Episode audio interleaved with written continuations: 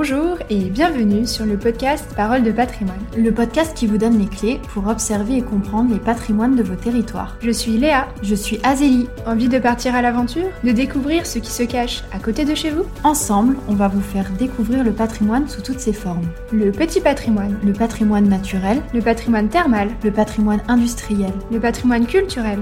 Retrouvez-nous une à deux fois par mois sur une thématique qui vient décrypter un des aspects du patrimoine, en format duo ou en format invité on vous donne nos meilleurs tips et nos recommandations pour vous faire partager l'envie de partir à la découverte des différents patrimoines de vos territoires.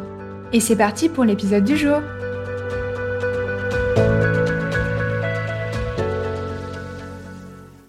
Nous nous retrouvons aujourd'hui dans un épisode de podcast un petit peu spécial puisque nous sommes à la médiathèque de Chambon-sur-Voueize, en Creuse, à l'occasion des Journées du patrimoine.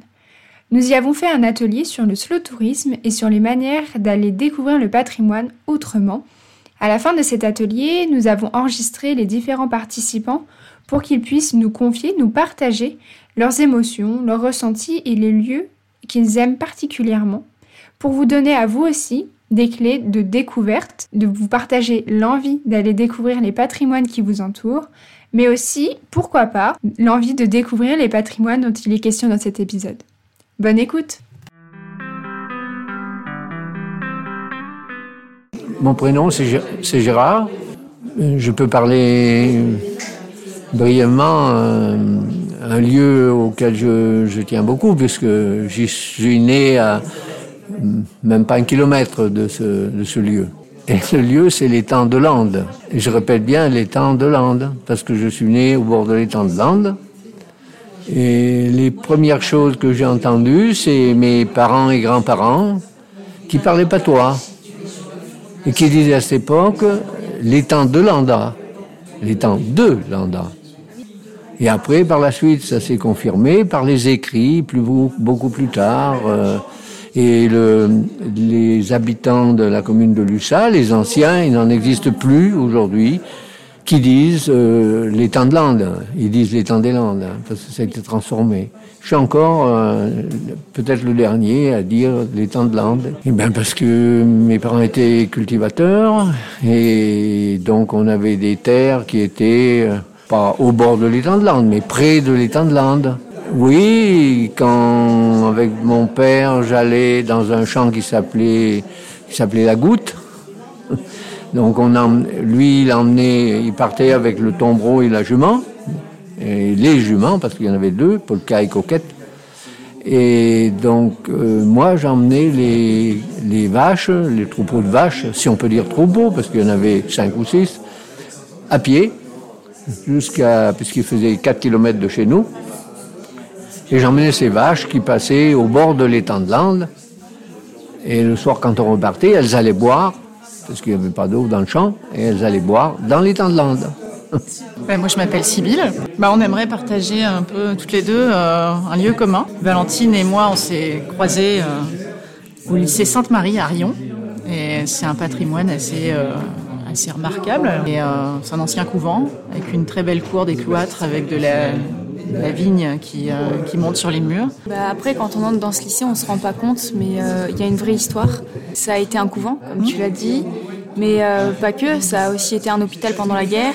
Ça a été un ancien garage et au final, aujourd'hui, c'est un lycée. Et avec toute une histoire assez glauque aussi, plus ou moins, avec la, la sœur emblématique de Sainte-Marie qui est, qui est décédée dans, dans la chapelle du lycée. Et euh, apparemment, il y a encore le, fantôme aujourd'hui qui répond au téléphone euh, dans les anciens dortoirs qui sont fermés.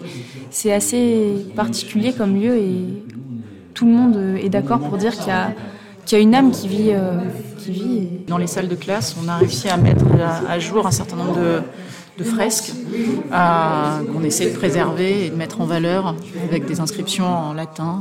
Chaque jour, bah, quand on marche, si on fait attention justement, on peut remarquer euh, plein de détails comme les fresques dans les classes ou euh, aussi le, sous, le, cloître, il y a euh, un sort de monument aux morts où est recensé tous les morts pendant la guerre qui étaient à Sainte-Marie avant, puisque c'était aussi le lycée, il est vieux quand même, mais c'était un lycée de garçons de base, après qui est devenu un lycée pour les filles, un couvent, etc. Et, Il y a plein de petites marques dans tout l'établissement. si on fait attention, on les regarde et on se dit qu'avant nous, il y avait quelqu'un, il y a une longue histoire avant nous et que finalement on arrive et, qu'on n'est qu'un tout petit bout de l'histoire qui est, à venir. Pendant la période du Covid, euh, avec le, silence et l'absence des, élèves, hein, euh, sont revenus nicher euh, des petits faucons cresserelles qui venaient là régulièrement. Et puis visiblement le couple ne revenait plus. Et là à nouveau on a des faucons qui se sont installés qui reviennent chaque année. Donc quand les élèves passent le bac on protège en même temps les, bébés faucons qui commencent à sortir du nid. Donc voilà c'est assez assez drôle et finalement assez sain de bosser dans ces, dans ces conditions-là, je pense. Bon, bah, moi, c'est Paul. Et donc, euh, le lieu dont j'aurais voulu vous parler s'appelle euh, les Rochers de Bord. En fait, c'est tout près des volets bains Je ne sais pas si vous connaissez. Il y a un petit parcours, euh, on peut faire une boucle. en fait, si on continue, ça fait une dizaine de kilomètres, 12 kilomètres, je pense. Et en bas de. C'est une sorte de cuvette au milieu des bois où il y a. C'est assez, assez un lieu assez magique où euh, il y a une statue de la Vierge qui a été installée et, euh, et c'est dans une petite cuvette euh, avec un cours d'eau qui passe. Et c'est vraiment un lieu assez, assez unique. Sur le passage, on, peut apercevoir par beau temps le, viaduc de la Tarde, oui. Et puis bah, tout le paysage creusois aux alentours peut même passer par un petit village si on fait la, boucle complète. Et puis on peut arriver à, l'entrée des Vaux si on fait le tour complet. Donc ça, permet de, voir un peu euh, un, aperçu des Vaux différent du centre-ville. Philippe, c'est un lieu qui est très connu, mais malheureusement il est cher à mon cœur, c'est Vassivière. Tout ce qui entoure Vassivière. C'est un lieu très connu. Il y a eu l'aménagement donc d'un sentier, ce qui s'appelle un sentier de rive, qui est très très bien aménagé, qu'on peut prendre à pied et en VTT. Et la particularité de ce, de ce sentier, c'est que en marchant, on se déplace et si on s'arrête au bout de 5 ou 10 minutes de marche, il y a un autre, un autre paysage. C'est-à-dire que le paysage se renouvelle à chaque fois durant notre marche. Et ça, c'est, je trouve, ça vraiment, vraiment magique.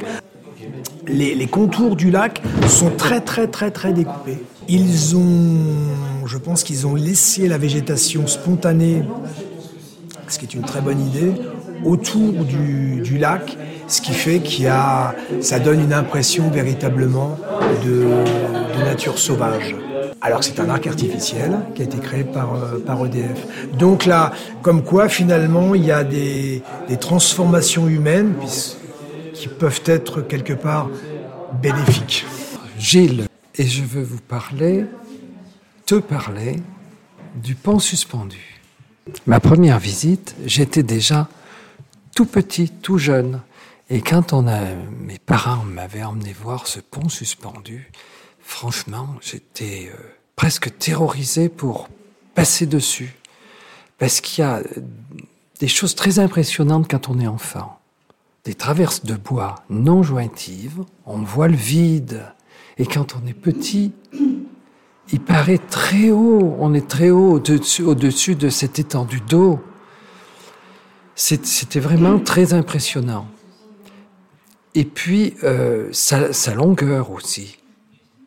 Et quand on est à une extrémité, euh, ça me fait penser à un tunnel dont on voit l'extrémité toute petite. Ce pont, il est euh, entre Budelière et Vaux-les-Bains.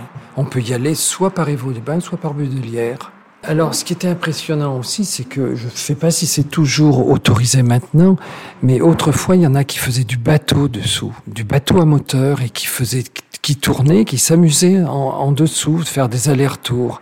Et ça, bah, c'était pas courant dans la région, parce que dans la région des étendues d'eau où on peut faire du bateau à moteur, il y en a quand même peu. Euh, je m'appelle Elisabeth. Alors, il y a quelques années de ça, euh, quand euh, j'étais enseignante, avec les élèves de notre lycée, nous avons visité dans le Berry, c'est dans le Cher exactement, un petit village qui s'appelle Épigneul. Et dans ce petit village, il y a une école-musée. Et l'école-musée, c'est euh, retrace l'histoire de Alain Fournier, qui est l'auteur du Grand Maune, du roman Le Grand Maune. Donc moi, ça m'a, vraiment euh, plu parce que dans cette petite école, il y avait une classe avec ben, tous les accessoires euh, de 1900, euh, le tableau, le poêle, les encriers, les, les, les vieilles tables. Et tout ça, ben, ça m'a rappelé un petit peu euh, mon enfance, parce que dans notre école aussi, on avait des, des vieux euh, mobiliers comme ça. Et, euh, avant, je leur avais fait lire le roman d'Alain Fournier, de Grand. Avant d'aller visiter les... Ben oui, puis après on expliquait, puis dans l'environnement dans de l'école, il y a un parc, et puis il y a la forêt, et là, il y a, il y a toute l'ambiance qu'on retrouve dans le roman, avec le château, avec c'est magnifique. Moi, c'est Anthony. Je veux parler de Horizon Sensi. Donc, euh, c'est euh, pas exactement un lieu, on pourrait dire que c'est des lieux, puisque c'est un, événement qui a lieu chaque année dans le Sensi, mais qui a pour but de mettre en avant euh, bah, le territoire en lui-même, qui est un territoire plutôt montagneux, on va dire, dans lequel euh, des artistes euh, vont réaliser des œuvres avec des thèmes chaque année. Donc, par exemple, il y a une année, c'était sur le thème euh, du bois. Et euh, toutes ces œuvres vont être disposées euh, sur le territoire du Sancy à différents, à différents endroits qu'auront choisi les artistes. Et ces endroits changent chaque année. Et ça permet d'aller découvrir des lieux, des sentiers et des paysages qu'on ne serait jamais allé voir, puisque souvent ben, perdus sur des sentiers de randonnée qui ne sont pas connus ou peu. Et je trouve que c'est une initiative qui est assez belle et qui donne à voir différentes choses. À la fois un patrimoine euh, paysager, à découvrir euh, et, redécouvrir chaque année, puisque chaque année on va découvrir des choses, euh, des patrimoines paysagers différents, des œuvres différentes, des artistes qui ont des capacités, enfin des compétences et des savoir-faire qui vont être diverses, puisque chaque œuvre a ses spécificités en, termes de réalisation, euh, en termes de relation avec le avec euh, le visiteur, parce que le visiteur, des fois, on va pouvoir avoir par exemple une œuvre avec laquelle on va pouvoir interagir, euh, monter sur l'œuvre, grimper, en faire tout simplement le tour. ça va être très très varié en termes de de couleurs, de matériaux, euh, et on va avoir du coup ce, cette association que je trouve intéressante entre le patrimoine euh, paysager, le patrimoine des savoir-faire. Et ça va pouvoir euh, mettre en relation des artistes avec les, le visiteur qui va en lui-même avoir une double découverte par rapport aux deux thèmes dont je viens de parler. Alors, je m'appelle Laurence. Alors, je vais parler d'un château, un château de la Loire, mais c'est pas forcément celui dont on parle le plus souvent, c'est le château de Cheverny. Euh, donc c'est euh, donc un des châteaux de la Loire euh, que j'ai eu l'occasion de, de voir euh, de nombreuses fois à vélo quand j'étais enfant, puisque mes parents, mes grands-parents en fait habitaient euh, dans cette région-là, et que tous les jours je passais en vélo pour aller euh, dans la petite ville de Courcheverny qui jouxte en fait le château, faire mes petites courses en vélo, et je passais tous les jours devant ce château que je me fais une obligation de ne jamais visiter de ma vie. pour finalement garder cette magie de, du, du, passage en vélo et de la vision que j'ai de ce château assez assez éternel et magique. Et je n'ai pas du tout envie de, de voir l'intérieur ou de rencontrer quelqu'un qui m'explique en fait ou qui me fasse visiter. Parce que j'ai envie de garder euh, cette vision du château pour moi en fait.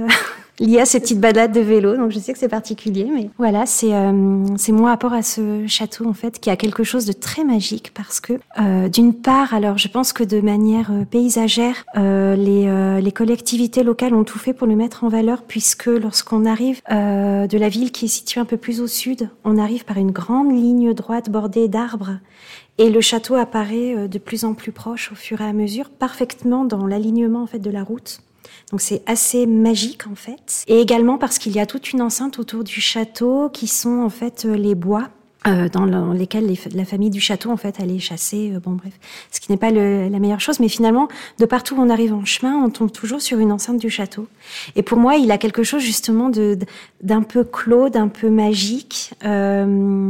Très associé finalement dans l'imaginaire à ce château de princesse un peu onirique en fait et voilà je trouve que tout, tout l'accompagnement paysager autour du château euh, accompagne ça en fait dans ma mémoire Retrouvez-nous pour la suite sur toutes les plateformes d'écoute et en vidéo sur notre chaîne YouTube Parole de patrimoine. Vous pouvez aussi nous rejoindre sur nos comptes Instagram Voyage en Canap et Philosélie et souscrire à la newsletter du podcast pour ne rien rater de l'aventure. Et si vous avez aimé cet épisode, n'oubliez pas de nous laisser votre avis.